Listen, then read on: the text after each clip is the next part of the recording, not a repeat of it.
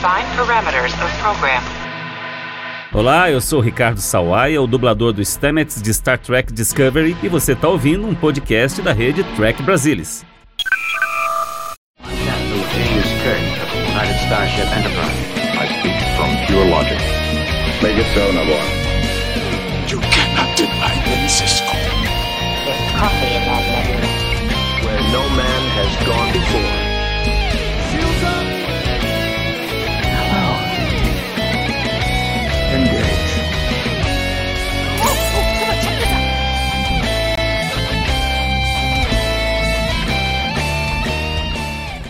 Olá, muito boa noite, seja muito bem-vindo a mais uma edição do Trek Brasilis ao vivo, em ritmo de fim de temporada. Vamos discutir No Small Parts, o último episódio da primeira temporada de Star Trek Lower Decks. Star Trek voltando ao mundo das animações e agora com um final de temporada. Vamos bater um papo aí sobre este episódio e, claro, fazer também o balanço deste primeiro ano da primeira comédia de animação baseada em Star Trek. Para bater esse papo aqui comigo hoje, estão a bordo o Leandro Magalhães, que tem feito o nosso guia de episódios de Lower Decks lá pro site. Bem-vindo, Leandro. Tudo bom, Salvador, pessoal? Bom estar aqui. É isso aí. O Carlos Santos, que tem feito o podcast Segundas Impressões, com a filha dele comentando aí é, cada novo episódio de Lower Decks. Seja bem-vindo, Carlos. Obrigado, Salvador. Boa noite a todos. Vamos aí bater um papo sobre esse final de temporada de Lower Decks aí. E a Lúcia Hax, que também tem coberto o Lower Decks de forma intensiva, trazendo as curiosidades, referências e easter eggs de cada episódio em artigos lá no Trek Brasilis. Bem-vinda, Lúcia.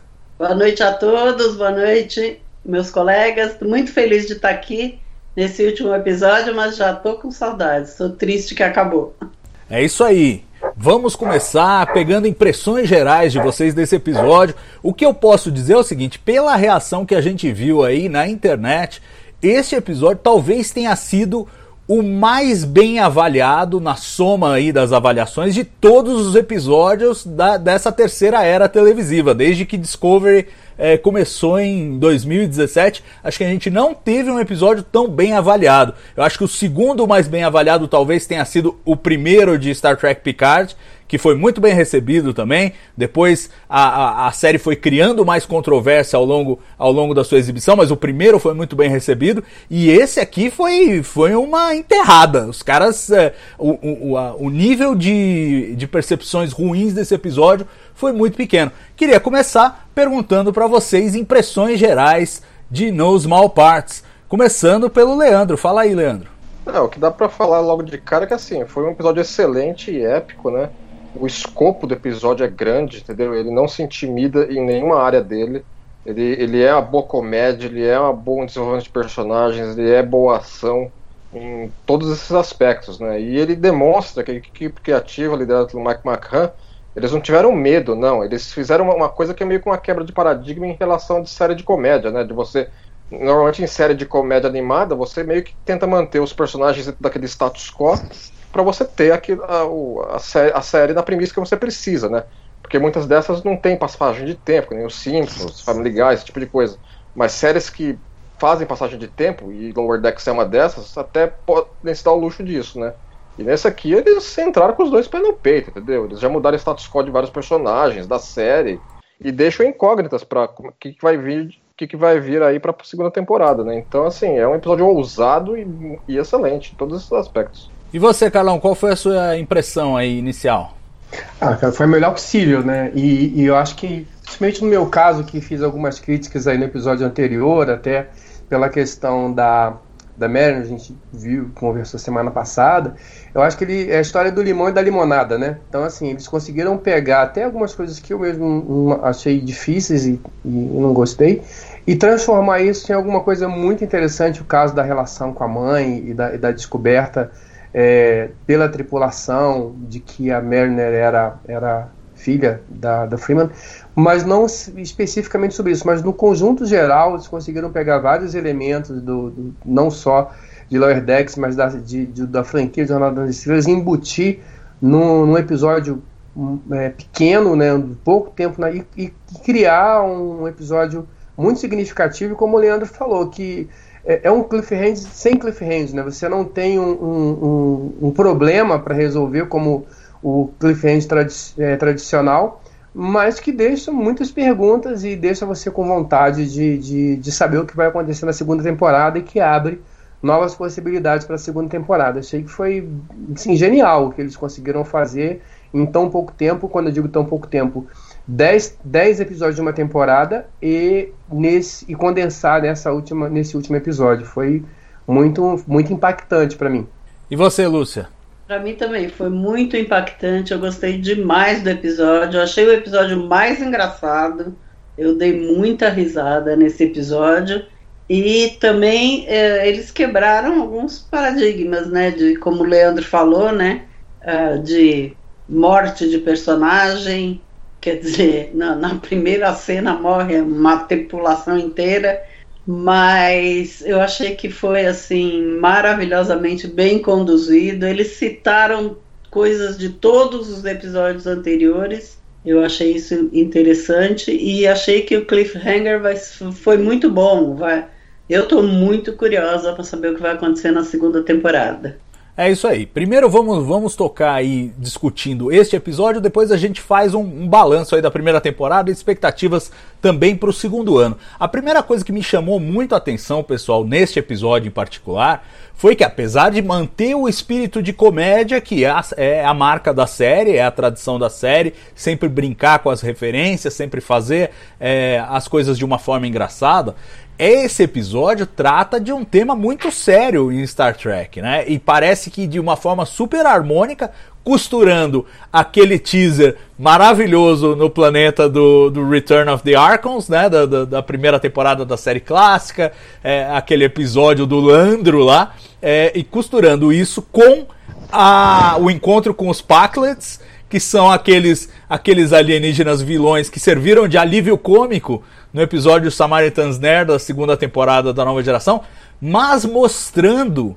É, e aí a, a Capitão Freeman faz esse comentário, e isso tem um, um resultado importante para o episódio, que é assim, mostrando como a Frota Estelar também tem um hábito que não é tão bom de deixar um monte de pontas soltas por aí, né? Quer dizer, então o Capitão Kirk vai lá, destrói o computador que é o deus do planeta, Fala, bom, agora vocês se virem aí. e ninguém sabe o que, que acontece com aquela civilização depois.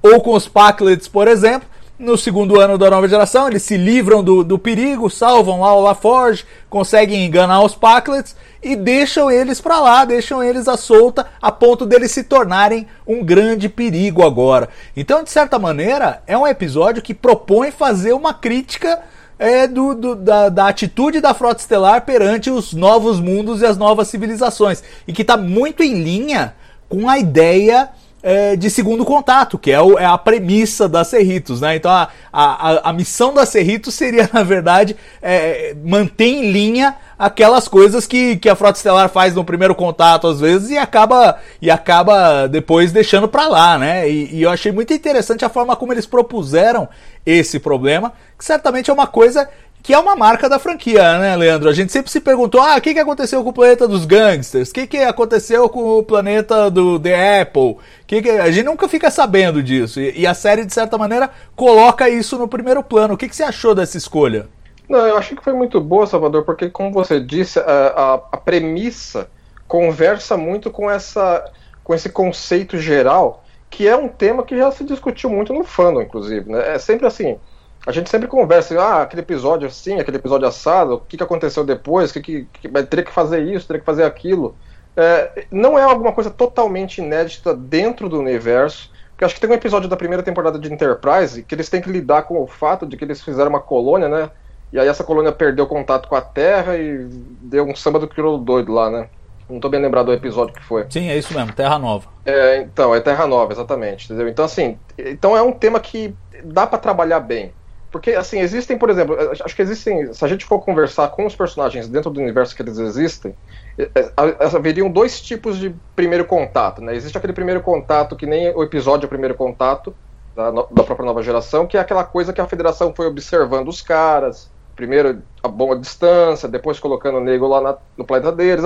Eles estão prestes a, a, ter, a descobrir dobra e pumba, e aparece lá a federação, olha, vocês estão bem-vindos da galáxia e tal. E tem aquele primeiro contato que é na louca, né? Os caras barraram o planeta lá por alguma razão, opa, descobrimos vocês e agora, entendeu? É, então, assim, cada uma dessas duas situações demanda uma situação de segundo contato é, adequada para o que foi, que foi que aconteceu. E, e, a premissa de Lower Decks é, é pertinente porque mostra o que, que acontece depois disso. E a Freeman falar sobre isso no episódio mostra as particularidades das pessoas envolvidas nesse segundo contato, os incômodos que ela tem com a política geral federada a respeito disso. Falou assim: ó, isso não é feito realmente como deveria ser, como nós aqui que estamos aqui fazendo avaliamos que seria melhor fazer. Então eu acho que isso foi muito bem colocado. Daria um episódio regular de jornada se você fosse colocar isso como assim, um tema da trama do episódio. Acho que foi muito bem colocado nesse, nesse episódio. Né? Carlão, e, e, e, a verdade é que eh, o pessoal da série resistiu a visitar planetas conhecidos nessa primeira temporada, né? A gente viu, tá, teve Rômulus, é, que talvez seja o mais conhecido aí, mas ainda assim de uma outra superpotência, num, num contexto é, não de exploração né? Mas a gente não viu outros planetas da série clássica e agora parece que abriram essa porteira.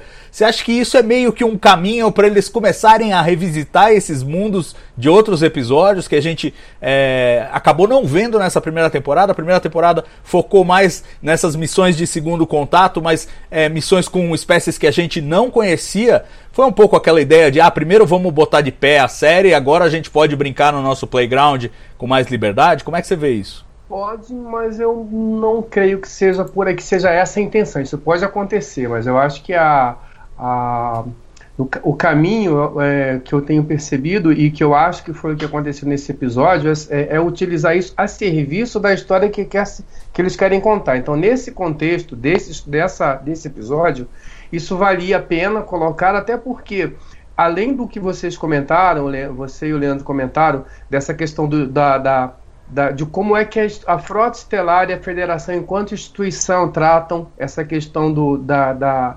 do, de, de, como é que você se relaciona com, com, com os planetas que você conheceu após o primeiro contato e também como é que a, as pessoas, no caso a Freeman, como é que as pessoas se sentem em relação a essas a, a, esse, a essa política, mas também tem uma pequena saída nesse episódio, porque da mesma maneira que a, a, a Freeman ela questiona isso, aquela cena em que a, a Mariner está lá é, distribuindo é, é, lápis, distribuindo coisas para as crianças, olha, usem isso aqui, estimulem a criatividade para vocês não ficarem rezando para uma máquina. Ele está dando que meio que a, a, a, a resposta para essa própria crítica que eles fazem. A saída é, é, educar, é reeducar culturalmente as pessoas para que elas cresçam, elas aprendam e que elas consigam é, tomar suas próprias decisões. Não adianta o Kirk lá desligar a tomada do computador, porque aquelas pessoas já se acostumaram com aquilo. Então elas vão ter a tendência, elas vão ter dificuldades para se relacionar com uma nova realidade. E quando a, a Mariner vai lá e inocentemente está distribuindo essas coisas, ela está meio que dando a resposta. Então, é, nesse sentido é que eu acho que esse episódio, o, o, o Landro ele não está ali à toa, é, e aí eles usam essas questões, eles, eles usaram bem isso nesse episódio, a serviço do episódio. Pode acontecer de novo? Pode, quando um episódio precisar disso, quando eles entenderem que tem uma história para ser contada, que tem um problema que pode ser ilustrado com alguma referência que, de, um, de um episódio anterior, seja, de, seja da, da TOS Era, seja da, da TNG, seja lá o que for. Mas não acho que isso vai ser o motor da série. Não vamos estar preocupados em usar isso como combustível, mas quando houver a necessidade de contar uma história, da onde que eu posso tirar alguma coisa que seja familiar, né? Porque quando é familiar, quando a gente vai lá e pega alguma coisa do universo jornada, quando ele pega a história do, do Landro, a gente já sabe tudo o que aconteceu naquele episódio, então já tem uma carga, já tem um, um histórico que eu não preciso recontar. Então você consegue ganhar, é, é, é, ganhar força, ganhar massa nesse episódio, simplesmente porque você pegou uma história que as pessoas já conhecem, já sabem qual é a moral. Mas aí você acrescenta uma tinta e você consegue dar um, uma outra saída para essa ideia. Então, assim, resumo, eu acho que pode acontecer, mas vai acontecer quando isso estiver a serviço da história que eles querem contar e não ao contrário. Você acha que eles vão resistir à tentação de pegar 10 planetas conhecidos e ir marcando um por um da lista? Acho que sim. É, tomara, tomara. Se bem que tem um lado de mim que gostaria muito de ir a todos esses planetas. Então me dá uma angústia ali. É, é, é uma faca de dois gumes. Eu espero que eles também não abandonem essa ideia de todo. Que façam com parcimônia e com bom senso. Agora, Lúcia, é uma coisa que a gente vê de inusitada nesse episódio, que tem a ver exatamente com isso que nós estamos falando, é o acordo entre a Freeman e a Mariner no final do episódio. Primeiro que elas é, entram. O fato de elas entrarem no acordo já é um grande avanço é, nesse, nesse relacionamento delas desenhado ao longo da temporada. O que me surpreende mais é ser um acordo de gaveta para Mariner fazer aquilo que a capitão gostaria de fazer, mas não pode.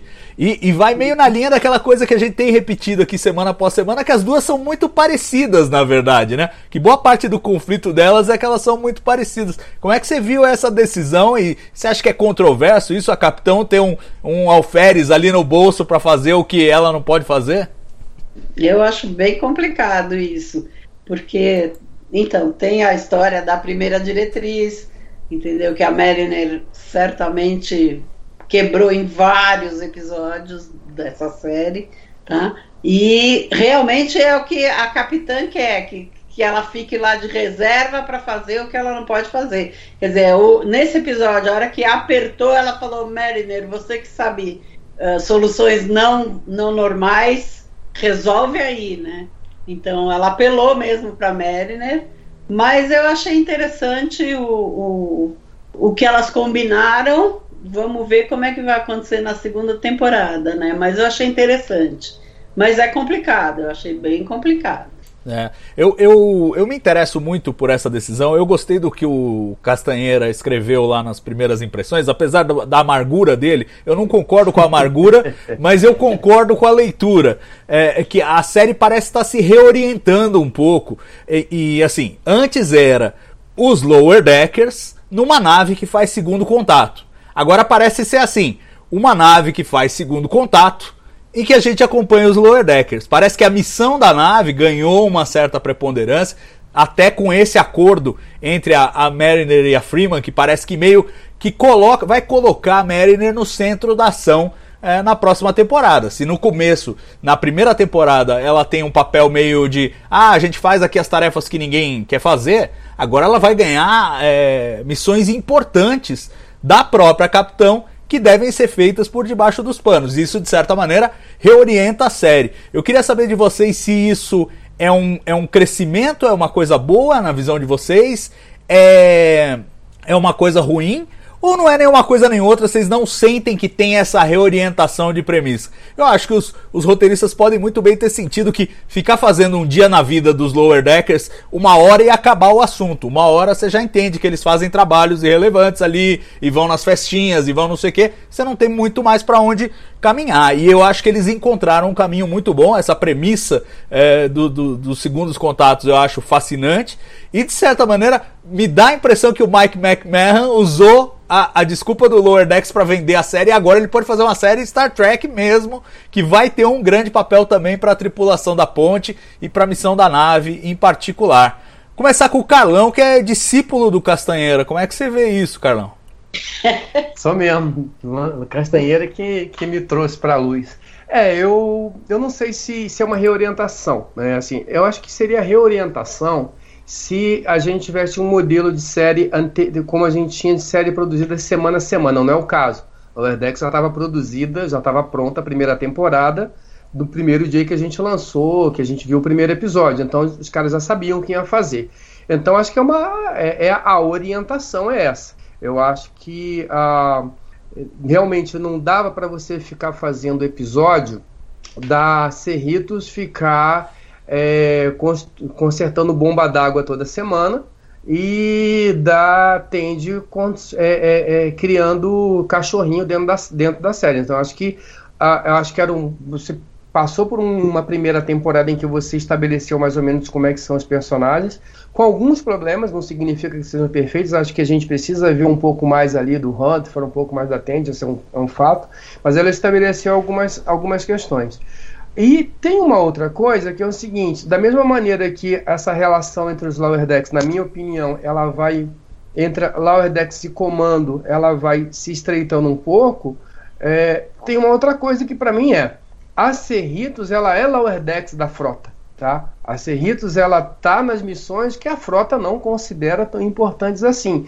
E talvez, como premissa desse episódio, deveria considerar mais importante. Então, talvez a dinâmica do, do que, eles, que eles criaram como, como é, é, premissa para a série, elas assim, eu tenho em, em tese missões que na essência do que é Star Trek não seriam tão importantes em visitar um planeta cuja história já foi resolvida, mas a gente está mostrando que não.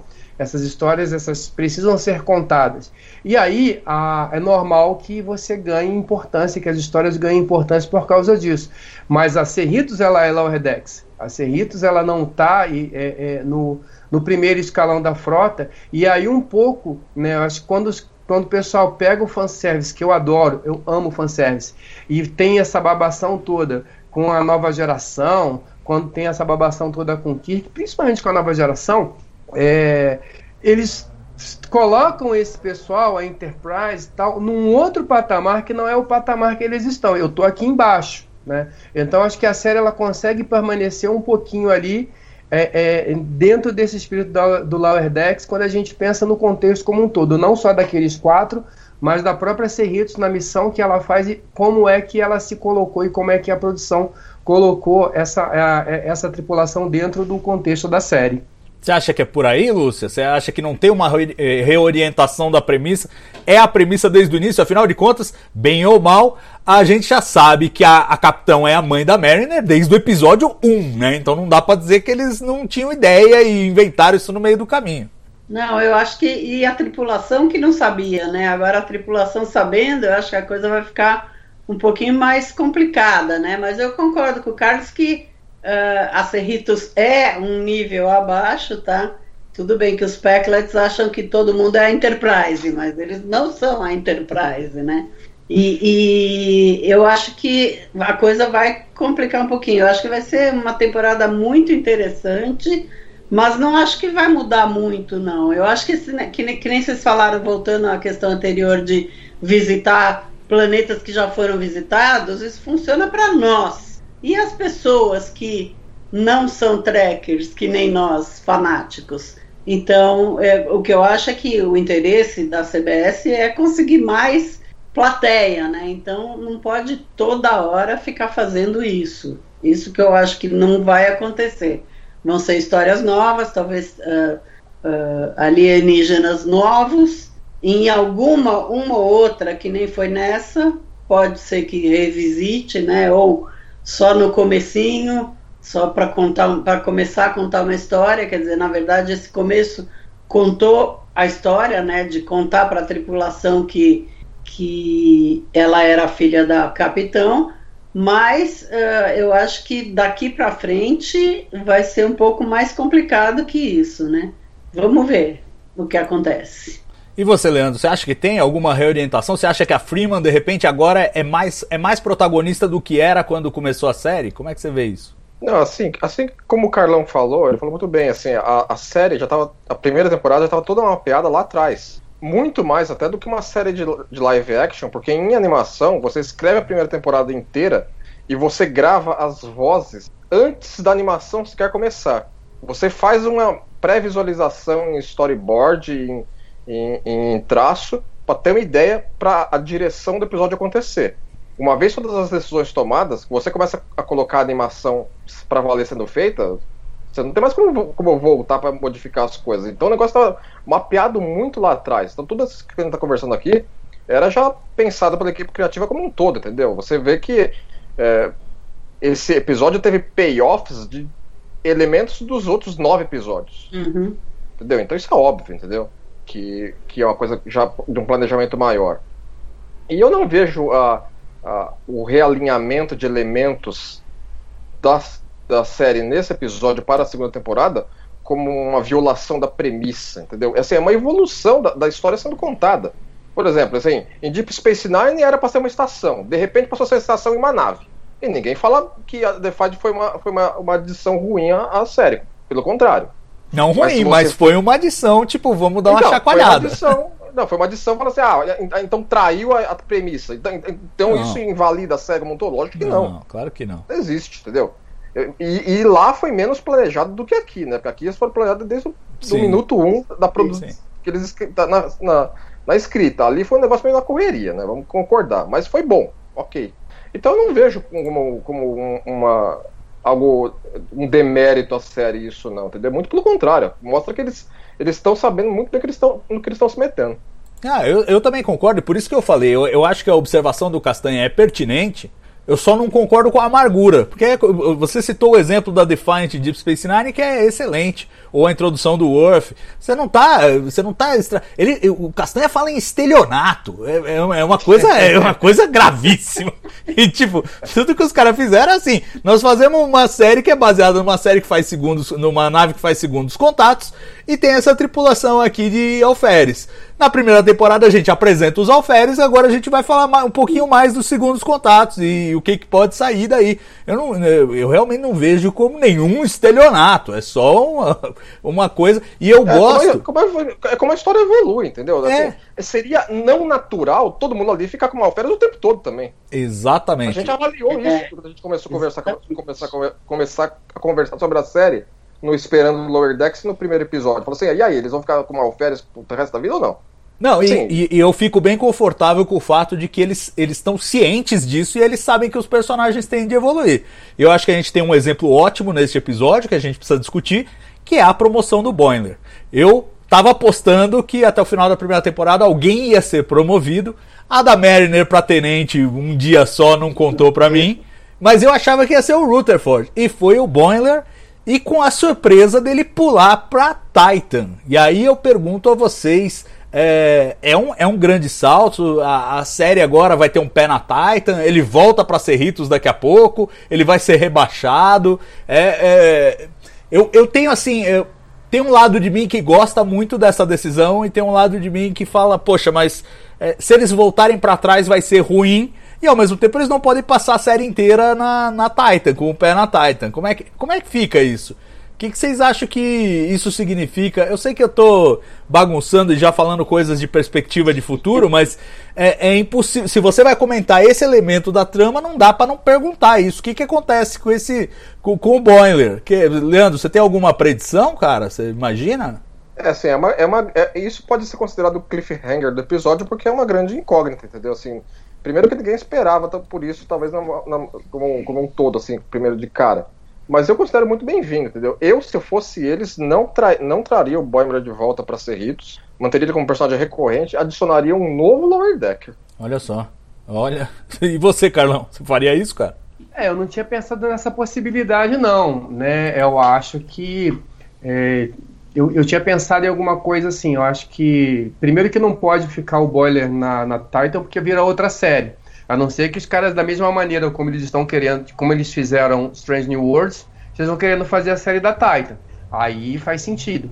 Agora, fora isso, não, ele tem que sair de lá, porque senão vai virar a série da Titan. E eu acho que não é esse o plano. Mas eu estava pensando em, eh, num determin- por um determinado período curto, um ou dois episódios, você ter alguma relação ali, você ter algum, algum, alguma, alguma coisa que aconteça eh, relacionada a essa estadia deles lá. E aí, como a gente já viu aqui, o status quo na Cerritos ela mudou. E aí muda essa dinâmica, né? Assim, sem o boiler, com a, a, a Mariner um pouco mais alinhada com a mãe, com o, o Rutherford tendo que refazer a caminhada dele e aí a gente vê a Tandy muito próxima para ajudar. Acho que essa, essa é, tem uma história ali para ser contada e recontada é, em cima desses personagens. Não pensei na possibilidade de, de ter um outro Lower Decks. Eu, eu, eu acho que a dinâmica, só a mudança por si só, ela muda essa dinâmica. É, e acho que não fica muito tempo bolha na Titan, não. Acho que em algum momento ele volta por, por conta dessa questão. Agora, só voltando um pouquinho atrás, e aí é só um, um parênteses, que eu posso estar enganado, e, e a série não aponta para isso, né, mas como você comentou lá atrás, é, acho que a questão do acordo com a Mariner, é, da mãe dela, da Freeman com a Mariner, é, eu, eu e, a, e, a, e, a, gente deve comentar daqui a pouco, né, o, a, a passagem né, do Sex. Eu acho que abre um espaço ali da onde sai o Sex para entrar a Merner, porque assim eles são relativamente parecidos. A diferença é os dois são dois cães de guerra. A diferença é que o Sex era um cão de guerra que a Freeman conseguia controlar e a Mariner não. Ela perdeu esse cão de guerra e ela tem que colocar alguém no lugar. E ela uma coisa que eu achei muito legal ao longo da série foi não retratar a Freeman como uma pateta. Ela, pelo contrário, ela é uma pessoa competente, ela tem a participação dela é, importante nesse episódio, não é só a Mariner que resolve o, negócio sozinho. E aí eu acho que abre um pouquinho desse espaço para, se não oficialmente, mas extraoficialmente, para a Marilyn ocupar esse espaço ali do sexo. E, e, e, talvez isso tenha alguma a ver com a dinâmica do que vai acontecer ano que vem. Mas como o Leandro costuma dizer para roubar uma frase dele, sinto na água isso. é isso aí. Não, e antes, antes de eu falar sobre o Shax e, e todo o drama desse episódio, que é um episódio é, pesado para uma série, para uma série de animação, eu queria só arrematar essa história do do, do Boiler promovido. E eu tô me perguntando aqui se a solução não é ele ele pedir de volta a transferência para Cerritos. Porque eu não vejo o Riker falando, não, você vai ficar aqui. Né? Ele daria transferência. E eu acho que a melhor coisa que eles podem fazer é isso: é transferi-lo de volta para Cerritos como tenente. Ele tem que. Porque aí ah. muda o status quo, muda a dinâmica entre os personagens, mas ainda assim você não sacrifica um dos personagens principais da série. Eu não acredito é, que eles vão fazer o que o Leandro sugeriu, que é tipo escantear o ator. É um ator prestigiado, não, tá em The Boys. Né? Então, é, mas, não, eu, eu, até gosto da, da sua sugestão. Põe um outro Lower Decker e, e, e, deixa ele como recorrente, mas eu acho que os caras não vão desapegar do ator dessa maneira. Ainda mais com duas temporadas contratadas, eles devem ter contratado o, o, o Jack Quaid para fazer, pra fazer as duas temporadas, eu imagino. Não, não, não calculo que eles falam, não, a primeira temporada você tá aqui, a segunda temporada você aparece de vez em quando, e a terceira temporada você vai aparecer menos que o Jonathan Frakes.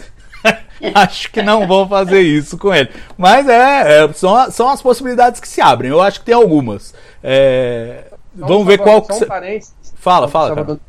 Nisso que você falou, assim, a, o Jack Quaid, além do, do, trabalho que ele faz, e aí eu posso estar viajando, mas o fato também dele ser um ator é, protagonista numa outra série que é The Boys, eu acho que isso também ajuda a trazer um outro público para a série, né? Porque tem gente que, ah, eu tô assistindo essa série aqui, o que que esse cara faz, eu vou lá ver o que o cara tá fazendo. É. Então também tem essa coisa incidental que eu acho que perde um pouquinho se a gente tirar o Jack Quaid de, de escanteio. Ele tem, além do bom trabalho que ele está fazendo, tem esse adicional aí importante, na é. minha opinião. É, não, eu, eu acho muito eu difícil. O que, que você acha, Lúcia? Eu concordo, eu acho que ele é um dos principais Uh, ele é, eu acho talvez ele seja o mais conhecido fora o, o Jerry O'Connell, que é o, o, Jack Ransom. Acho que o, o Jack Quaid é o mais, talvez seja o mais conhecido dos, dos, dos artistas. Eu não acho que eles vão tirar. Eu concordo com você que deviam trazer ele de volta, mas como tenente, então toda a dinâmica muda. Ele vai ter um quarto, então pode acontecer um monte de coisas no quarto dele uh, e não mais naquele dormitório que, que, que eles estão agora, né? Mas eu acho, eu concordo com o Carlos, eu acho que é, é um, um, personagem muito importante para ser descartado. Eu não acho que vão descartar. O, o Mike McMahon falou que o Jonathan Frakes vai participar do primeiro episódio e só. Ele, acho que ele não falou mais que isso. Então, e a, a, a Troy talvez nem participe, porque ele, ele falou que o importante é o Riker. Então, eu, eu acho difícil descartarem o Boimler. Acho que ele volta. É, e uma coisa não exclui a outra. Pode ser que introduzam outro Lower Decker, porque se ele voltar como tenente, abre um espaço ali é, para a posição dele. E eu acho que as duas coisas podem, podem vir a acontecer, mas eu também acho que eles não descartariam. Gente, vamos falar um pouco do drama desse episódio, que eu achei absolutamente fantástico. Eu acho que é uma das marcas desse episódio, eu acho que surpreendeu todo mundo, foi justamente eles terem feito uma coisa de high stakes, né? De, de altas apostas e altos riscos, depois de ter passado uma temporada que tem episódios muito divertidos, tem tramas muito interessantes, mas tudo banho-maria, né? O, o, drama é, vamos entregar esse Klingon bêbado lá no, no, na embaixada ou não? Vamos é, conseguir é, escapar dessa aranha que pegou o Boiler e, e tá babando em cima dele ou não? São coisas mais... É, bom, tudo bem, teve os zumbis, quase mataram a nave, de vez em quando a nave quase, quase se estrupia. Mas neste caso nós temos um impacto enorme com, primeiro, a destruição da. Eu esqueci o nome da, da outra nave lá. Solvang. Isso. Savante. Savante. É, Solvang. E, e, e, e, de, e, assim, é uma destruição altamente impactante. Que você vê que sai aquela fumacinha e você falou, vixe, vixe. E aí você fica se perguntando, eles vão pro, pro corte. Você fica se perguntando, pô, será que morreram mesmo? Será que escaparam, saíram em dobra, estão tudo quebrado? Será? E depois você descobre, não, morreu todo mundo mesmo. Que é uma coisa meio inusitada para esse tipo de animação, né? Ainda ser uma coisa totalmente escrachada como Rick and Morty, tudo bem você matar um planeta inteiro que ninguém sente nada, porque é, é, é, tem aquele viés nihilista. Mas aqui é, tem um impacto enorme. E claro, a decisão mais dramática que foi matar o Shax no melhor dia da vida dele, que eu achei maravilhoso de novo, são aquelas coisas que são construídas, né, ao longo da temporada, ele tá querendo explodir alguma coisa desde que começou a, a, temporada e finalmente ele tem a chance de fazer tudo que ele quiser. Então ele pega uma nave auxiliar e entra dentro da outra nave, ele vai, bate em todo mundo e tal, e tá tendo o, o, o, dia de glória de Bajoriano dele. Queria saber o que, vocês acharam dessas escolhas e se isso foi uma das coisas que tornaram esse episódio especial. Leandro. Não, eu acho que foram boas escolhas, entendeu? Eu, demonstra que, assim, é, eles têm uma. Eles preferem cair para um viés de jornada, quando, vamos dizer. Não vou dizer quando na dúvida, que eles tinham a temporada muito bem mapeada, entendeu? Mas quando precisa se seguir algo, seguia-se jornada no seu melhor. Entendeu? Por isso que eu acho que assim, eu acho que essa. essa muito se falou na, na pré-produção, enquanto a série não estreava, porque vai ser que nem Rick e Morty. Assim, isso foi, foi favorável para a série enquanto publicidade, mas se você for pensar bem mesmo, assim, não é tão Rick e Morty assim como, como, como se fala. E, se, e é bom pra série, entendeu? Não dá pra também ser, querer ser um Rick e Morty no espaço. Quer dizer, embora Rick e Morty também é no espaço, tudo bem, entendeu? é, é, então, assim, então. É, é, é, é, que nem uma vez eu falei, assim, a, a, a premissa básica de Lower Decks ela tende a ricochetear dentro dos confins do confinamento de uma série de jornada regular. Ela tem que ter um certo cuidado em nem cair demais pra comédia, porque se torna irreconhecível como jornada, e nem ser nem abrir mão de ser comédia. Mas ela sabe lidar com os elementos dramáticos de uma série de jornada e fazerem funcionar eles a seu favor. Entendeu? Isso gera um episódio no qual você se engaja emocionalmente sem você se sentir mal por considerar engraçado a parte da comédia. Então eu acho que esse equilíbrio eles conseguiram muito bem com esse episódio, entendeu? Você, você embora lamenta pela morte do Shax, você vibra como ele foi para o seu momento de triunfo como o bajoriano porreta que era. É, é, pois é, eu acho que você resumiu muito bem. Eu acho que não tem nada de Rick and Morty. Quanto mais a gente vê a série, menos a gente identifica. Eu acho que eles tentaram botar esse tempero no primeiro episódio, meio que como selling point ali da série. Tipo, ah, você gosta de Rick and Morty, assista isso, mas foram derivando para esse, para esse caminho que eu sinto que é muito mais jornada mesmo. E, e me encantam as escolhas que eles fazem, que é assim: é, nós fazemos histórias dramáticas de jornada, mas com um, um, humor mais exacerbado. Então você tem o humor como pano de fundo, mas o humor nunca é a trama. O humor é o que vem ao redor daquela trama. Você acha que por aí, Carlão? Eu acho. Eu acho que eles estão conseguindo equilibrar bem, sim, essa questão do, do, do humor. E assim, e, e, eu, particularmente, sou um cara que eu não consigo rir da jogar a torta na cara dos outros, né? Da, daquela piada pronta e tal. Então, assim, existe a piada e existe aquela situação que ela é engraçada por conta do contexto. E, e acho que nisso a, a série ela, ela acerta várias vezes, ela conta piadas de forma indireta, ela faz você rir de coisas que você. É, é, é, em, outro, em outro contexto talvez não acharia, não, não perceberia a graça. Isso é um mérito. Acho é, que também a questão dramática né, mostra também um pouco do planejamento da série, porque quando você é, lá atrás, né, você mostra a tripulação da, da que não era da Solvan, era da, de uma outra nave. E aí você a, a, a Mariner vai lá com a mina, a capitã dela, salva todo mundo e tal, e você conhece aquelas pessoas, mesmo que seja por um breve momento, você consegue é, é, você se, se identifica quando você vê essas pessoas de novo, você criou um, um elo mínimo. E aí, quando acontece aquilo ali, você, você ela, ela, ela, consegue criar um capital emocional por conta de um elemento que ela plantou lá atrás e ela está colhendo agora. Da mesma maneira, acho que a, a, maneira como a série consegue trabalhar e tem conseguido trabalhar os personagens, acho que o sexo é esse exemplo, porque a gente achava lá atrás com um personagem que ia ser só alívio cômico, que ia ficar só fazendo piada de explodir as coisas, pô, o cara vai ficar, ficar falando isso a, a temporada inteira, vai perder a graça. E no final, ele, você pega tudo aquilo que a série plantou sobre o personagem e cria um final épico pro cara. E você, um cara que você achava que era, que era a piada do negócio, você, porra, você sente ao mesmo tempo a perda do cara, mas você, porra,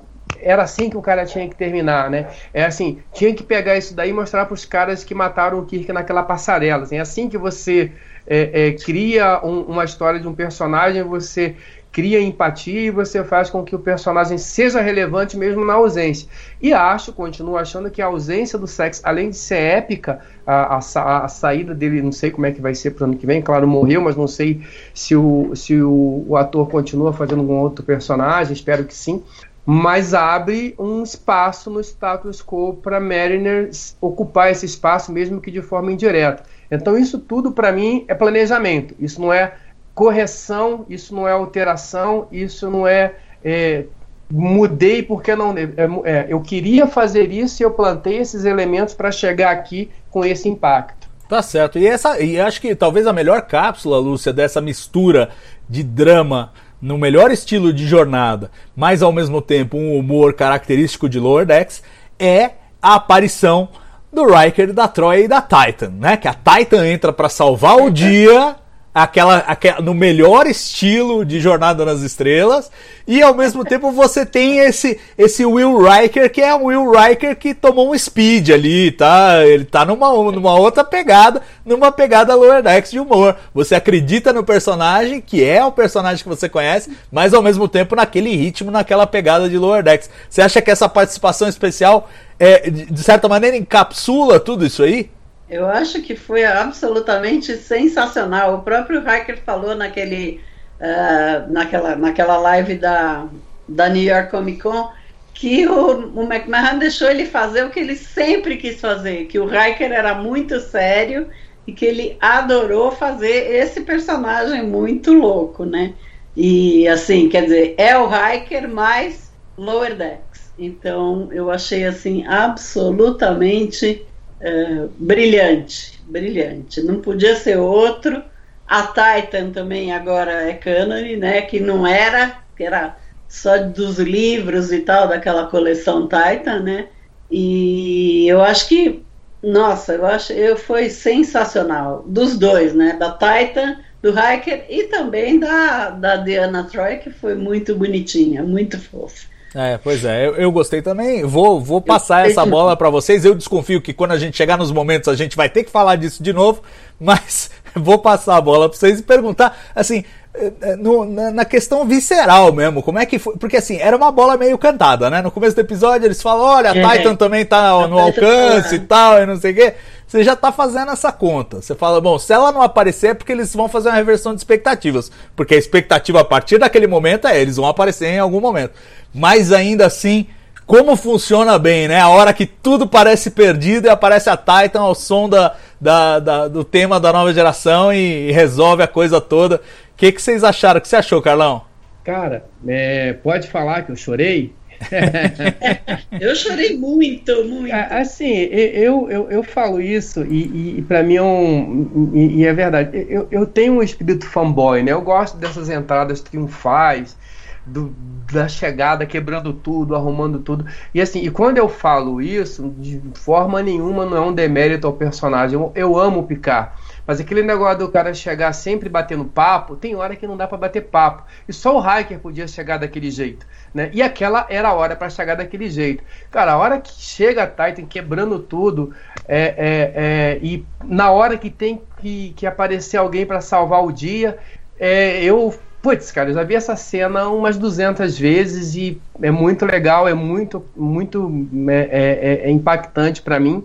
Talvez pelo meu espírito fanboy falando mais alto, acho que, mas é, eu, eu gostei demais assim da chegada, do desenho da nave, da forma como ela chega. E tem uma coisa que não se restringe só a esse momento, mas de uma forma toda que é o design, né? A produção, eu acho, da, da série como um todo, ela tá, ela é muito cuidadosa nos detalhes, no som, nas proporções, né? Então, é, tem a, logo no primeiro momento ali onde a Soul ela é destruída, você tem um, uma imagem de proporção muito bacana. Tem umas coisas muito legais acontecendo na série que a animação permite, né? E, e, e isso é um fato. E, e, eles aproveitaram isso muito bem. Então eu fiquei muito, muito feliz a, a hora que chega. E mais uma vez o Boiler fica desesperado porque a Merida também conhece o Hiker e a Merida conhece todo mundo que é importante na série. E, e assim, cara, é emocionante. Eu, eu, eu, eu, tem muito tempo assim, eu, que eu não que eu não não eu senti sim uma emoção, essa mesma emoção ali, né? Que foi a mesma emoção que eu senti em agora no, no, no, em Discovery, quando a Enterprise aparece e tem aquela cena dela, dela chegando com a Discovery. Então, aquilo ali, aquela cena me emociona muito, da mesma maneira que a chegada da Titan agora, nesse momento também. Eu achei muito legal. Sou fanboy Titan desde pequeno. Para você também, Leandro, foi o personagem certo na ocasião certa? Não, eu, eu acho que assim, a cena, a cena da Titan chegando foi aconteceu exatamente do jeito que tinha que acontecer mesmo, chegando com os dois pés no peito para acabar, entendeu? Não tem essa não. Ah, porque não, porque não sei o quê, porque não pode ter fanservice, porque ah, vai chupar um bife, mas tem que chegar daquele jeito mesmo. Tem que ter fanservice bem feito mesmo, entendeu? Ah, para com isso, meu. Concordo é totalmente. Mano. Então, então, foi, foi, foi, foi emocionante. Foi cortada do jeito que certo, dela chegando, do Boyman apontando entusiasmado, dela já dando uns 50 tiros onde tem que dar mesmo, entendeu? Com a música aí, Leandro. da nova geração tocando mesmo. é isso aí. Ah, e pronto, é, maravilhoso. Tem que acontecer mesmo. Espero daqui a pouco que chegue de Fire também, detonando tudo também. É, aliás, eu acho que apesar daquela aparição de Deep Space Nine, eu sinto aí é, de tudo que tem acontecido no mundo de Star Trek aí, na, nas novas produções, que eles ainda estão devendo um afagozinho para Deep Space Nine, né? Já, já afagaram bastante a nova geração, com Picard, agora com Lower Decks. Já estão afagando Voyager com a perspectiva de Prodigy e a volta da, da Janeway, é, interpretada pela Kate Mulgrew. Mas está faltando ainda um temperinho aí de Deep Space Nine, né? Será que Será que na segunda temporada de Lower Decks vem? Isso nós vamos falar depois. Agora, agora vamos terminar, vamos arrematar esse episódio aqui. Antes de chamar os momentos, eu, eu, preciso falar, a gente já comentou da Mariner, de como ela, ela mudou, né? E a relação dela com a mãe mudou agora. É, ela passa por uma mudança. A gente também comentou do Boiler. Falta comentar dos outros dois protagonistas, a Tandy e o Rutherford. E eles fizeram escolhas aí muito peculiares. Atende primeiro. Acho que a crítica que eu poderia fazer é, ela é a mesma do começo até o final. Não sei se é por design, tipo, a ideia dela é sempre ser aquela personagem deslumbrada que vai representar a gente, que tá sempre empolgado com tudo, mas ela começa e termina do mesmo jeito.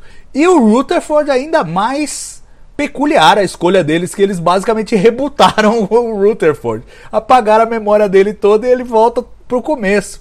O que, que, vocês acharam do que eles fizeram com esses dois personagens, é, particularmente no finale? Começar pela Lúcia dessa vez, estava sempre dando a volta para lá, agora vou para cá. volta para cá. O, o, é uma deslumbrada mesmo, eu acho que do começo ao fim, mas eu acho que eles, eles construíram bem todos os personagens. Eu acho que a Tandy é uma construção da Tandy, mas ela é uma deslumbrada. Então toda hora ela Ai, você perdeu a memória. Não, mas isso vai ser ótimo. Então, é, eu acho que é bom. Agora, o Rutherford, que perdeu a memória, perdeu o implante, perdeu a memória, eu acho que ele tem bastante cenas nesse episódio que ele fica trocando os modos de, de, de agir, muito engraçado, muito bem feito. Mas vamos ver o que acontece com essa perda de memória e se ele vai conseguir colocar outro implante e uh, voltar mais ou menos o que era. Mas esses dois, eu acho que foram os personagens menos construídos da série, né? O Rutherford sempre, a, a não ser aquele capítulo em que ele mud, ficou mudando de profissão dentro da nave, mas um, um dos menos construídos, né? Se bem que ele construiu o melhor personagem desse dessa temporada que foi o Bad, né? O Bad é sensacional. É o melhor de todos. É, o povo estava muito perguntando na internet se o Bad morreu também junto na explosão, né? Então espero que não, espero que ele apareça é. de novo, porque ele é sensacional. Mas vamos ver o que acontece. É, é difícil de prever, eu acho. É, o, o Carlão quer que. Bom, Leandro também, os dois é, são bem familiarizados com a questão de TI e tem certeza de que tem backup do BAD, né? É, eles, jornada que eles têm, eles têm mania só de mover arquivo, eles nunca copiam, né? E aquele episódio de Voyager que os caras roubaram os arquivos da nave e, pô, roubaram os é, arquivos da nave, como é que é isso? Sem. Né? É rápido o negócio? É. Gente, o pessoal de TI da, da de, de Star Trek, rapaz, é meio é fraco? É. Não, eles precisam melhorar muito para ser Não dá fraco. Pra começar a mexer nesse e negócio. E aí, eu acho até que, de novo, é, é, um mérito de Lower Decks, porque sempre tem umas, umas soluções loucas para tudo. E aí, quando eles inventam a solução do vírus, eu acho que a, a, a, a descrição do boiler cara, é extremamente é, é, honesta e factível. O cara chega, não, para implementar um monte de tecnologia diferente, os caras têm que ter uma solução de sistema de código aberto. Cara, faz todo sentido isso. Porque o que eu vejo aí de programa de, de, de, de, de série, que o cara nunca viu, o cara chegou alienígena de Marte ontem e o cara escreve um vírus que fica como, né? E ali eu acho que a série, até nisso, ela acertou, né? Quando ela inventa uma, uma inversão de polaridade que faz algum sentido. Né? Eu acho que até nisso a, a série tem, tem mérito, né? Agora, sobre o que o, o, o Salvador estava comentando, eu acho que a.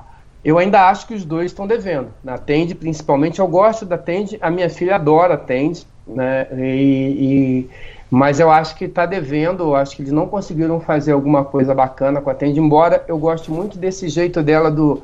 Quando você pensa, e talvez seja essa a, a dinâmica do, da personagem, quando, você, quando tudo tá ruim, ela tira alguma coisa boa dali. Então, quando você acha que ela vai chorar porque o Tende esqueceu dela, porque o Rutherford esqueceu, esqueceu de tudo, ela, pô, que legal, essa é uma oportunidade de a gente fazer tudo legal de novo, né? Isso eu acho que é muito bacana da personagem.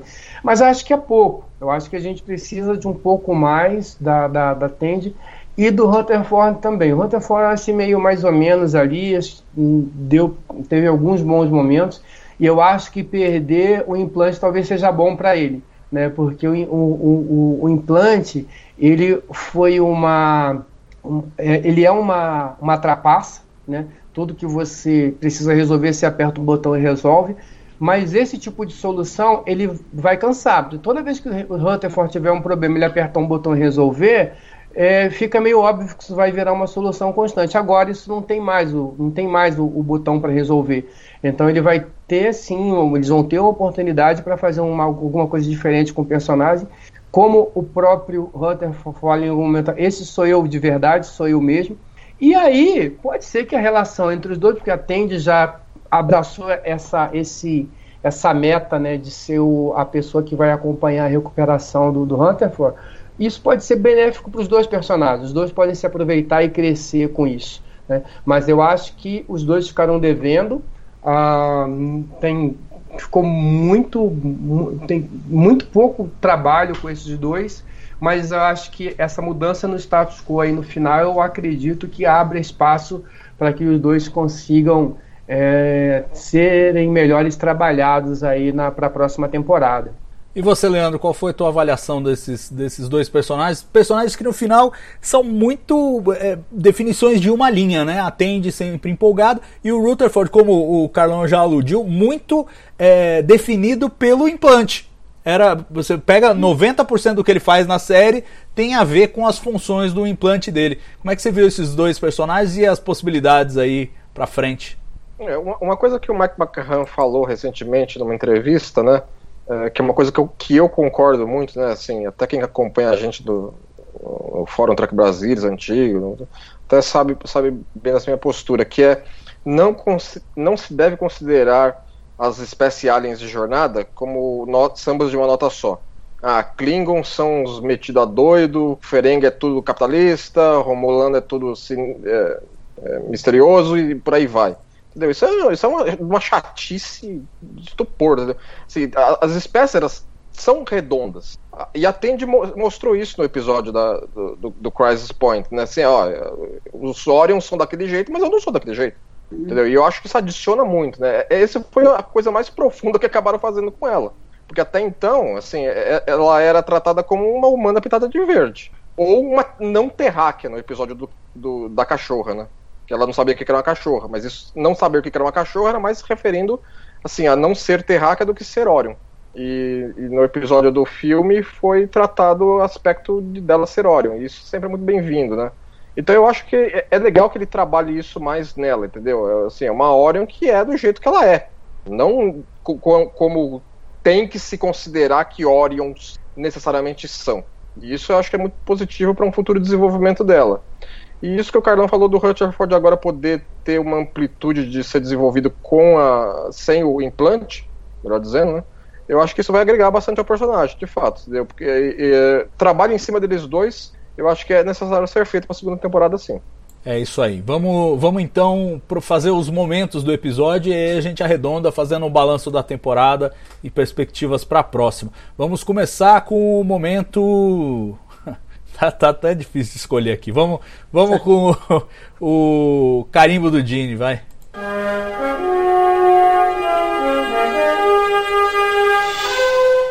Carimbo do Gene, alguém oferece um? Ah, não sei. Eu, eu, eu tenho uma tendência é, de pegar e, e teve, aconteceu tanta coisa nesse episódio pra gente lembrar, e, e talvez eu vá comentar uma, uma, uma cena que não seja, mas para mim ela foi significativa, que foi aquele lance da Merner tá lá distribuindo lápis e tal pra criançada lá no planeta. Eu acho que isso tem uma coisa de que é, é, é de educação, de formação de cultura, de formação de, de, de pensamento é, que eu acredito que o Gene Roddenberry aprovaria, né? Eu acho, eu, eu escolheria esse. Não sei se faz muito sentido, mas para mim, mesmo com tanta coisa acontecendo no episódio, eu acho que isso aí não foi à toa. Eu acho que tem um, um, um significado bem, bem interessante no, no episódio. Não, faz todo sentido e era o meu momento. Você roubou o meu. e esse era mais difícil de coincidir, mas era, era o meu. Até porque eu tenho um vínculo muito grande com os episódios clássicos. E no Return of the Archons, né, que tem a mão do Gene Roddenberry ali direto. É, tem essa coisa, né, de que a criatividade tem que ser restrita ao Landro e o grupo tem que ser homogêneo e tal, e não sei o quê. E vai a Mariner no melhor estilo Mariner, ah, tá aqui uns lápis de cor, vai desenhar aí, vai ser criativo. E eu acho, eu acho maravilhoso porque é super simples, mas é com ideias simples como essa que a gente muda a mentalidade, muda a forma de pensar das pessoas. Então eu concordo 110% com você. Quero saber a Lúcia como é que se posiciona aí. Não, eu concordo também. Esse momento foi sensacional. Eu adorei o desenho que eles fizeram do compasso, to todas as coisas que eles doaram lá. Mas eu pensei também num outro momento, quando a Capitão Freeman percebe que a nave vai ser destruída e manda desligar tudo. Então eu acho que aí ela mostrou que ela, apesar de tudo que ela já fez de errado nesse seriado, ela é uma boa capitã. Então ela teve aquele, aquela ideia de não, desliga tudo porque o que a outra fez foi isso e eles foram destruídos. Então eu acho que o Gene, o Gene Roddenberry gostaria de uma boa capitã. Boa, boa. E você, Leandro? Eu não sei se seria um momento totalmente que Roddenberryano, mas eu acredito pra mim, eu acho que seria assim. Que o meu primeiro instinto pra pensar nisso foi que seria o, o- a homenagem ao Shax no final. Entendeu? Ter aquele, aquela cerimônia de enterro dele do, do pessoal da Serritsu honrando o camarada caído. Boa, boa. Vamos agora para a maior barbada desse dessa sequência, que é o momento chip de emoção.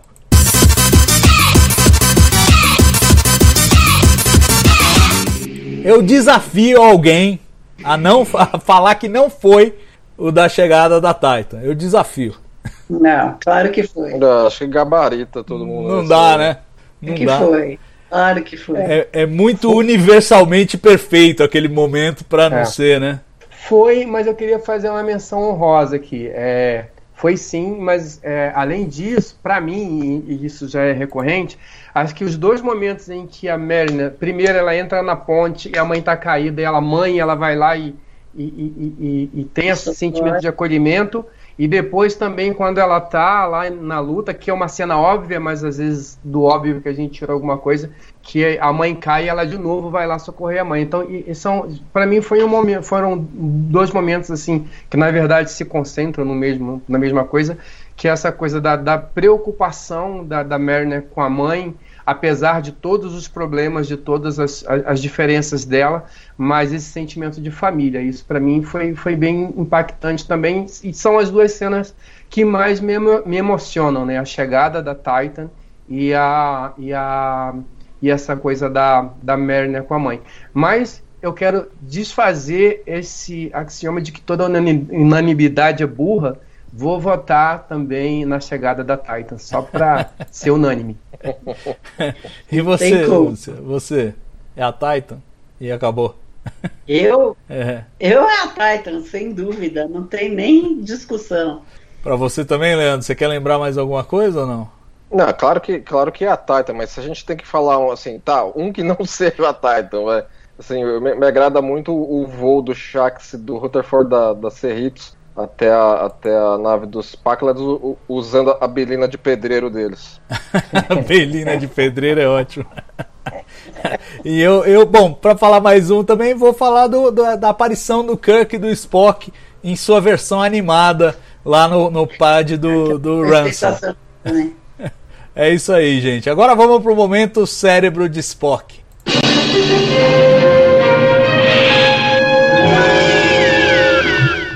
Pô, esse eu começo, eu começo, eu começo porque tem, eu acho que encapsula bem assim a inteligência dos caras de fazer aquele humor que é um pouquinho over, mas ao mesmo tempo é, é, é meio crítico e inteligente. É para mim é o Landro e os caras meteram um adesivo da frota lá, do not obey, não obedeça. Tipo, a solução da frota pro negócio é isso.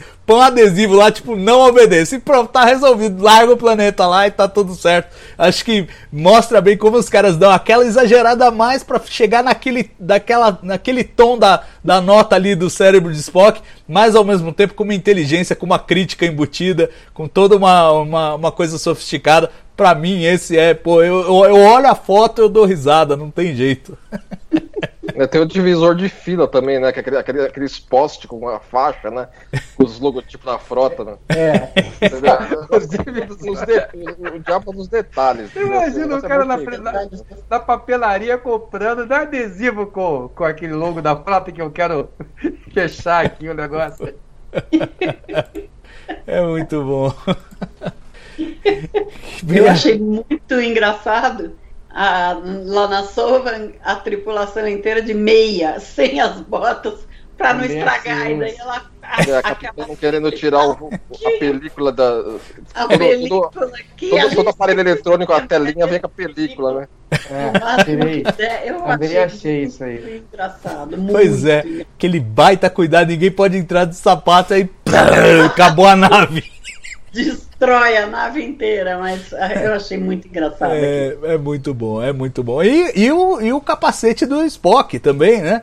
Que Também. apareceu aí depois de é, décadas fora do cânone. E essa foi uma das predições aí da equipe do, do Trek Brasilis. O Pingo do Loca, lá no começo, antes da exibição do primeiro episódio, falou que 2020 poderia estar salvo se aparecesse o capacete do Spock. E ele aparece aí nesse último episódio, mas não foi a única a única adivinhada aqui da equipe do TB, né, Leandro? Você estava lembrando fora do ar que teve outras duas ocasiões aí em que ou, ou o Pingo do Lorca ou você no seu artigo é, mataram uma charada aí. Quais, É, quais a gente- foram a mesmo? gente, a gente mencionou que o, o personagem legado a aparecer poderia ser o John DeLance com o Kill, né? E, e o, o Cretacean Ops seria citado, né? O Cretacean Ops foi, a gente acertou com 7 minutos do episódio, né? Do primeiro episódio. É. E ele vai ter um, vai ter um episódio na segunda temporada dedicado a ele, né? Então, É, tem mais essa, tá prometido aí, né? Vamos ver como é que ficam as baleias lá. Como é que Seriam operações dos, negócio, né, dos cetáceos e tal, vamos ver. Aliás, se bobear, ainda, ainda plantam uma citação a, a Gillian Taylor ali, hein? Que é a especialista de Cara, cetáceos cara, que vai pro essa futuro mulher, né? Em Jornada caras pegam 4. Uma, uma, uma mulher do século XX e traz pra lá e, e tudo bem, entendeu? Assim, É, cadê, a polícia então. da- cadê a polícia do tempo aí pra encher o saco, né? É, mas ela vai ser a referência sobre baleias Gilbart no, no, nos séculos vindouros. Vai ser aparece no CT, CT sem. É, então pode aparecer por lá. Bom, vamos agora então fazer esse, esse balanço, gente, da, da primeira temporada. Uma primeira temporada que eu tenho a impressão que agradou a gregos e goianos, ou seja, muito pouca gente ficou insatisfeita. Inclusive, a gente era outra coisa que a gente estava comentando aqui fora do ar, como ah, muita gente entrou na série meio desconfiado, ah, é animação, não sei, ah, é comédia, não sei, e a série foi ganhando todo mundo, chegou nesse episódio final e tá todo mundo numa empolgação assim, quase unânime, só não é unânime para não justamente não violar aquele princípio de que toda unanimidade é burra, porque de resto o nível de, de apreciação da série eh, foi crescendo num ritmo exponencial ao longo da temporada, algo que acabou não sendo o que aconteceu com as outras séries aí da era Kurtzman, né? Que eh, normalmente vão perdendo gente ao longo do caminho, conforme expectativas são quebradas. Nesse caso, parece que fizemos o, o caminho inverso. Eu me pergunto, e quero perguntar a vocês, se isso tem um pouco a ver também com a forma como eles estruturaram a série. É, que a gente vê que existe uma sofisticação narrativa no final. É só olhar esse episódio final e ver como ele chama coisas, chama coisas que vieram em todos os outros episódios anteriores. Então tem um planejamento ali muito claro, mas ao mesmo tempo não é uma série que ela começa com altíssimos riscos. Não é o futuro da federação, não é o futuro da, da vida na galáxia, não é nada dessas coisas enormes que se propuseram como premissas para Star Trek Discovery e para Star Trek Picard.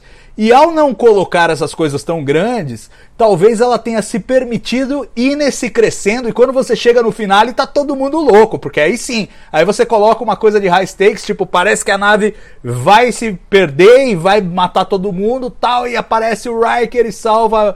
É, será que houve uma, uma sabedoria aí na construção do arco da temporada que talvez tenha faltado é, a Discovery e a Picard nas, nas, nas suas primeiras temporadas. O que, que vocês acham? Como é que vocês fazem esse contraste entre as séries live action e essa Lower Decks nesse sentido, do planejamento da temporada? Vamos com o Leandro primeiro. Eu, eu acho que sim, Salvador, eu volto naquele ponto, né? De por ser uma animação, toda a trama é mapeada lá atrás, a direção do episódio, enquanto direção, acontece lá atrás. Essas decisões são todas tomadas lá atrás, então é natural que a temporada seja uma coisa coesa. É, não que as, equipes, as demais equipes não tenham um planejamento também, ok, mas, mas isso é uma coisa mais na- que aconteceu mais natural nesse- nessa, nessa, série. É, o, Mike McCarran, eu acho que assim, também não desmerecendo as, as, as demais equipes, mas como a gente já falou aqui até no começo do, do Lower Decks, o Mike McCarran se mostrou ser um tracker no nosso nível, entendeu? Alguém engajado com a mitologia da série como da, da franquia como um todo, entendeu? Alguém que realmente tem aquela, aquelas, o conhecimento das, das sutilezas daquilo que fazem uma série de jornada ser aquilo que ela é. Ele tem, ele tem um conhecimento muitíssimo preciso disso, entendeu? E acho que ele- eles, eles souberam fazer isso tudo na, em Lower Decks. Por isso que acho que teve esse crescendo aí. Foi um negócio bem nítido.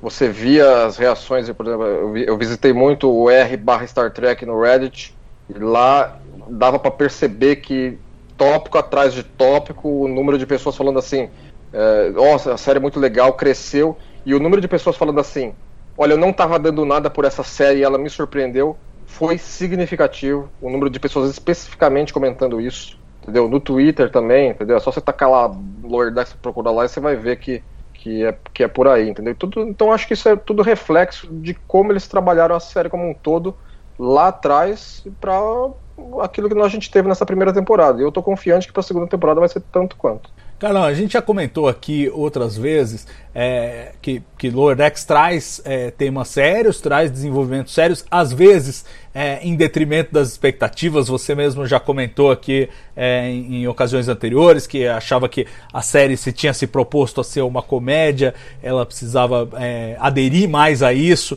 e, e, não tentar fazer um drama tão, tão pesado como, como foi, por exemplo, no episódio 9.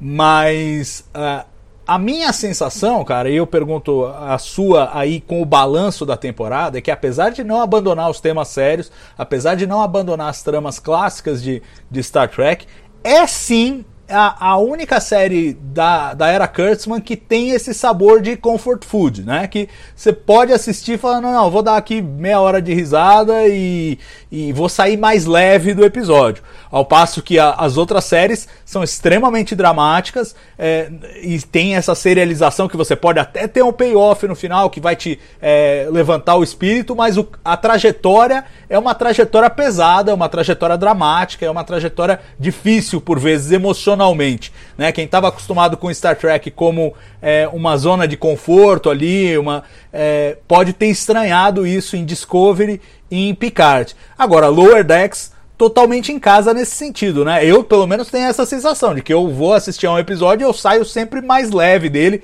mesmo quando ele pega questões difíceis, como foi o episódio 9. É a sua percepção também ou não?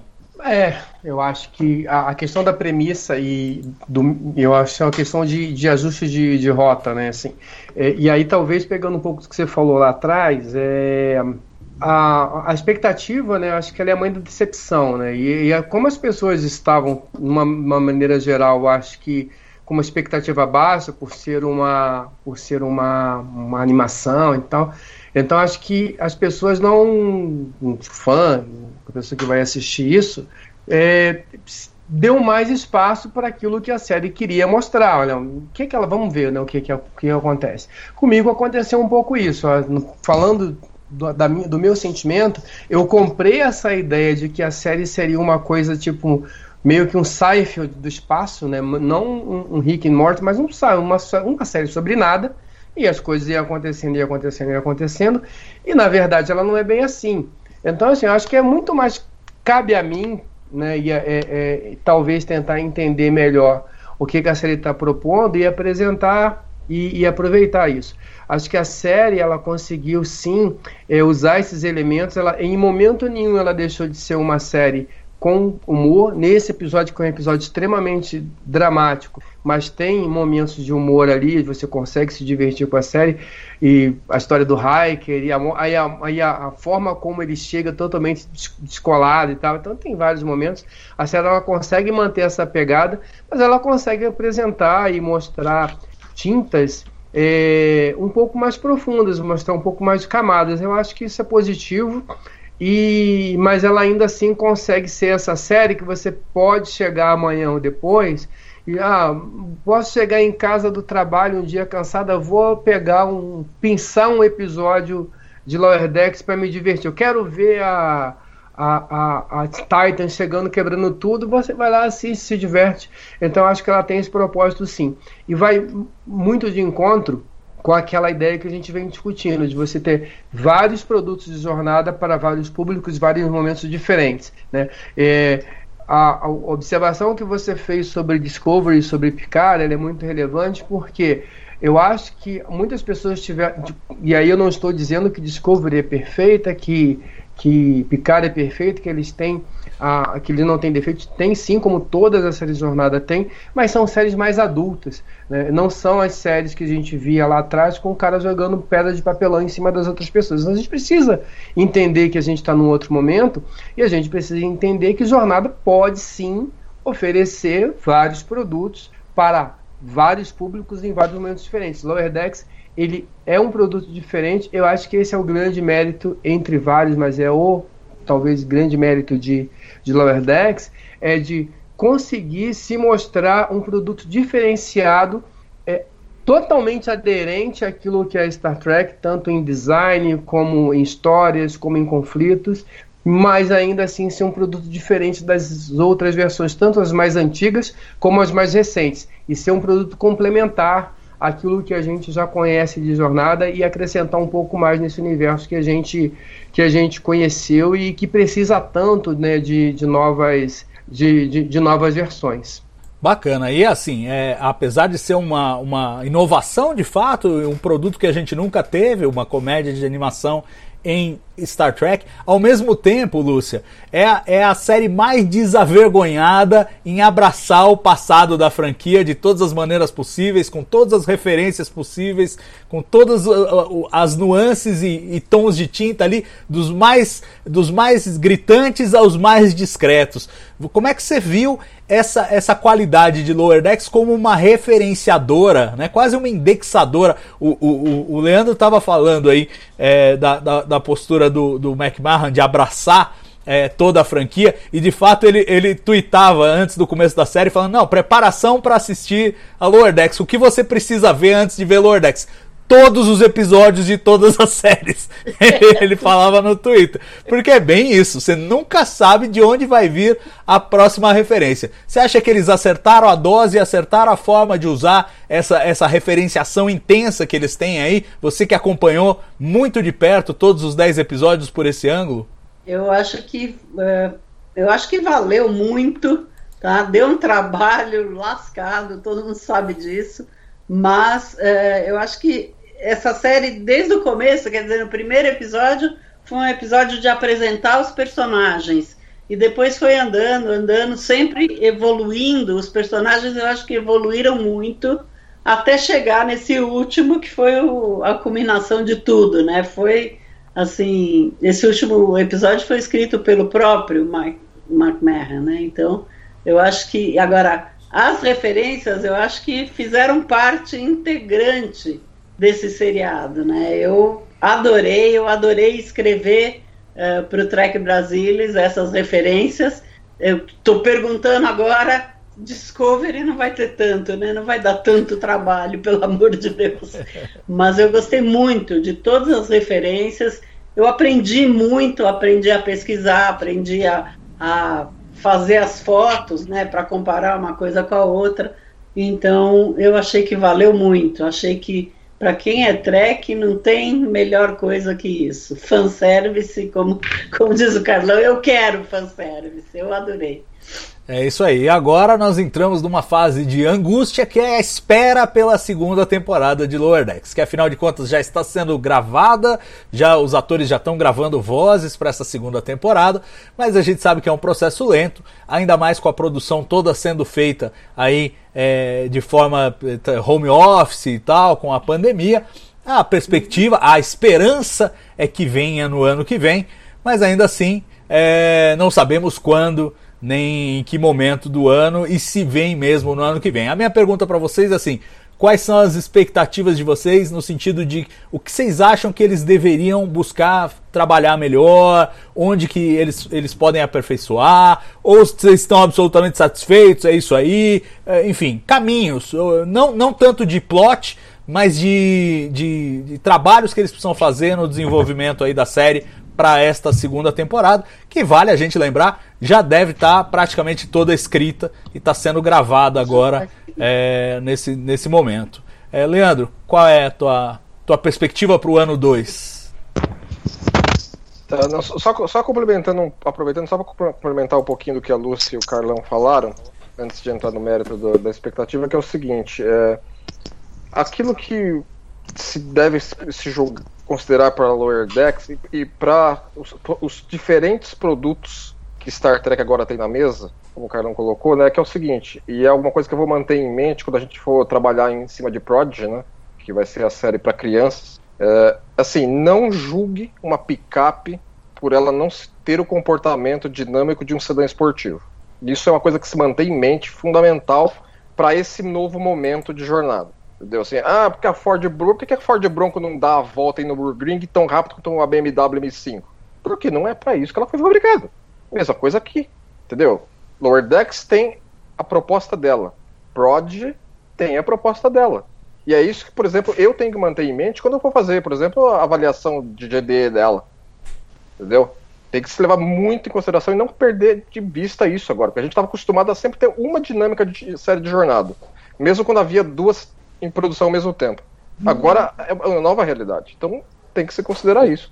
Não, perfeito. Acho, acho muito pertinente o teu comentário. E aliás, é uma coisa declarada. O Kurtzman, já falando aí na última entrevista aí pro Hollywood Reporter, deu uma longa entrevista e falando: olha, a nossa ideia é que cada série tenha um sabor. Ele comparou com uma caixa de lápis. Então você tem a caixa, todos os lápis fazem parte da caixa, mas cada um tem a sua cor e vai ser diferente. E vai ter gente que vai gostar do verde e vai ter gente que vai gostar do azul. E tudo bem, porque quem não gostar do verde vai gostar do azul, quem não gostar do azul vai gostar do vermelho. E tudo bem. O que importa é que tem alguma coisa para cada um. Agora, Leandro, continua na, na história que eu te então, perguntei. Na, na, expectativa, entendeu? eu sinto que eu gostaria de ter mais disso que a gente teve, que é todo esse, esse trabalho em relação à premissa básica, visitar fazer segundos contatos. É, esse, esse humor, tanto o humor mais na cara quanto, quanto o humor mais sutil, porque Lower Decks teve muito de um humor sutil, que não é aquele humor de você falar assim, puta, entendeu? Mas é é uma, é uma coisa que vai, que é um acúmulo de situações irônicas divertidas, como por exemplo, o feudo da Mariner com a Jennifer durante a temporada inteira, entendeu? A, a, a moça não gosta da, daquela Andoriana, entendeu? Empurrão nela no corredor, fala pra. Ah, ah, vai dormir, Mariner. Gente tá. Ah, cala a boca, Jennifer. Não enche o saco você também. e a gente nem sabe o porquê, é né? Jennifer? Assim, essa, eu, eu, achei, eu achei muito bom essa, essa, essa cena final do, do, desse episódio aí, entendeu? Só o, fato, só o fato de ter uma Andoriana chamada Jennifer, isso é uma coisa maravilhosa, entendeu? Tem, tem, tem, que ter mais disso. Esses negocinhos pequenos, entendeu? Que dão um sabor totalmente próprio para Lower Decks. E acho que eles vão continuar trabalhando em cima disso. Vão nos dar novas situações como a gente viu que, vai, que, que, a, que a, a, o episódio 10 nos promete, entendeu? Não existe nenhum cliffhanger do tipo The Best of Both Worlds, mas existem vários pequenos cliffhangers da gente se pensar assim, como eles vão continuar agora? E eu tenho plena confiança de que eles têm tudo isso mapeado, entendeu? Bacana. E você, Carlão, qual é a sua expectativa? O que, que você acha aí que arestas para parar? Você comentou, por exemplo, foi o nosso principal representante na questão de ninguém saber que a Mariner era filha da Freeman. E aí, como eu previ semana passada, você teve que engolir o chapéu mesmo. E foi aquilo, e, enfim. Aí segue viagem, né? É uma escolha que eles fazem. A gente pode achar que não é crível, pode reclamar, tirar as calças pela cabeça, pisar em cima, mas no fim, no episódio seguinte, você tem que lidar com isso, né? Quero saber o que, que quais são as suas, a sua lista de recomendações para McMahon e equipe para a segunda temporada. É, isso que você citou é, é, era um problema para mim, mas não é o fim do mundo, né? Eu acho que era uma coisa que para mim não fazia sentido continuar não fazendo, principalmente o, o Hanson não saber que ela era a filha da, da Freeman. Não vou voltar, a gente já falou sobre isso, mas aí o que eu posso dizer que serviu a esse episódio, né? E aí eu acho que eles conseguiram fazer é, é, de novo, né, uma boa limonada desse limão. Acho que quando você vem para esse episódio agora e, e vê o que eles conseguiram fazer com essa revelação, assim, cara, é, a, além dessa dinâmica da, da Mariner com a mãe delas, é, ficar essa expectativa para a próxima temporada, tem essas brincadeiras que, que, que, como o Leandro comentou, a cena da menina fazendo uma selfie com a Mary no corredor é assim, impagável. Assim. eu, eu, quero fazer uma selfie com a mãe da capitã. Então, assim, ou eu, e aí eu tenho duas escolhas, ou eu fico ranzinza reclamando e, e, com o que o Hanson não sabia e eu reclamei disso, ou eu vou me divertir com o que eles fizeram com isso. Eu, eu fiz a escolha de me divertir com o que eles fizeram com isso e com outras escolhas. Como você falou, são escolhas, mas o, o, grande problema é quando eles fazem, às vezes, uma aposta e o resultado dessa aposta é ruim, e eu acho que não. Eu acho que, apesar do, do, do de ser uma situação que eu realmente não acho que, que eu tenha dificuldade com isso, mas eu acho que, que eles fizeram uma coisa positiva, como eles vêm fazendo coisas positivas com várias apostas que eles fizeram ao longo da primeira temporada. Então, assim, de recomendação, é, a única coisa que eu, que eu. Eu acho que eles vêm fazendo um bom trabalho, é, vem surpreendendo, eu acho que é, é, isso eu acho que é legal, assim, é uma série que consegue me surpreender, consegue causar impactos muito positivos, surpresas positivas, mas eu acho que é, é a pegada realmente do, da, da Tende do Hunter. Eles precisam fazer coisas melhores com esses personagens. Acredito que vão fazer, acho que esse final de temporada está é, tá preparando um pouco isso, abre espaço para isso, e eu acho que é a recomendação que eu teria, é onde eu acho que eles podem ganhar mais, é, é, é, é, apostando mais e melhorando mais essa dinâmica dos dois personagens e usando eles de forma melhor. No mais, eu estou muito satisfeito com o que eles entregaram. De novo, série não é perfeita, tem seus altos e baixos, seus problemas, virtudes e, e, e qualidades e defeitos, na média, eu acho o saldo muito positivo e tô aí querendo ver o que, que eles vão apresentar para a segunda temporada. Bacana. E você, Lúcia? Eu também. Eu gostei muito do, da série inteira. Eu acho o desenho muito, muito bem feito. Quer dizer, o fundo das coisas é. Os mesmos aliens aparecem sempre uh, no fundo, os mesmos, os mesmos personagens. Eu achei o desenho assim brilhante, brilhante. Então, eu espero. E, e, Carlão, é o seguinte: esconderam até a Discovery e a irmã do Spock, que não existe mais. Então, acho que. Não, não tem, tem coisas complicadíssimas em jornada. Não tem nenhum pegar... problema esconder que a Mariner é filha da, da, não, da Freeman. Eu fico Você estava falando, eu lembrei disso, da outra, da outra, do outro seriado. Mas, enfim, eu espero que, que seja daqui para melhor. Tudo maravilhoso. Eu sou fã número um de, de Star Trek. Qualquer Star Trek para mim é Star Trek, então eu adoro. Bacana, bacana. Não, e é, e é o que o Carlão falou, a Lúcia reforçou. A é, a gente a gente engole cada sapo de vez em quando nessa franquia, mas faz parte, acho que faz parte dos riscos que eles assumem quando eles estão fazendo uma, uma ficção científica soft e a gente já viu humanos virarem salamandras, né? Então, tipo, depois disso, tudo passa a ser menor. Ok. gente. Eu, só uma parte, só vou eu só quero lembrar que um dos principais, para quem é defensor da essência de Jornada das Estrelas, um dos principais episódios mais aclamados da série clássica, da TOS Era, né? É, do o, The, End, do, The Balance of Terror inventaram uma Enterprise totalmente diferente, que disparava diferente, que tinha coisas diferentes. Então, assim, a gente vai encontrar justificativas para várias coisas dentro da série e não vai, Lower Decks não é a primeira e não vai ser a última que vai fazer isso. Não, e, e ainda bem. Olha, eu queria agradecer ao Leandro Magalhães, ao Carlos Henrique Santos e à Lúcia Rax por terem participado aqui, fechando essa temporada, essa primeira temporada de Lower Decks. Obrigado, gente. E queria agradecer a você aí em casa por acompanhar e lembrá-lo do seguinte: não acabou a moleza aqui não. Acabou Lower Decks, mas a gente já começa com Star Trek Discovery temporada 3. Vamos mergulhar num futuro nunca antes visto em Jornada nas Estrelas.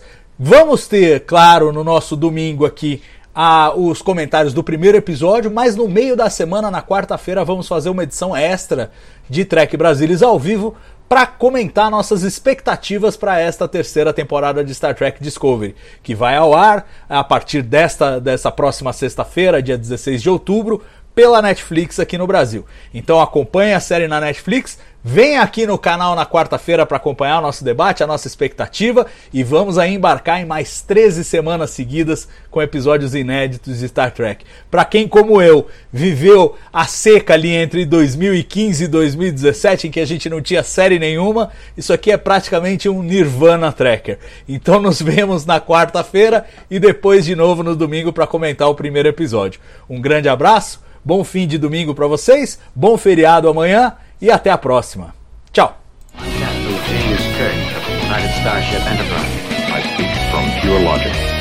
Make it so, Navarro. You cannot deny them, Cisco.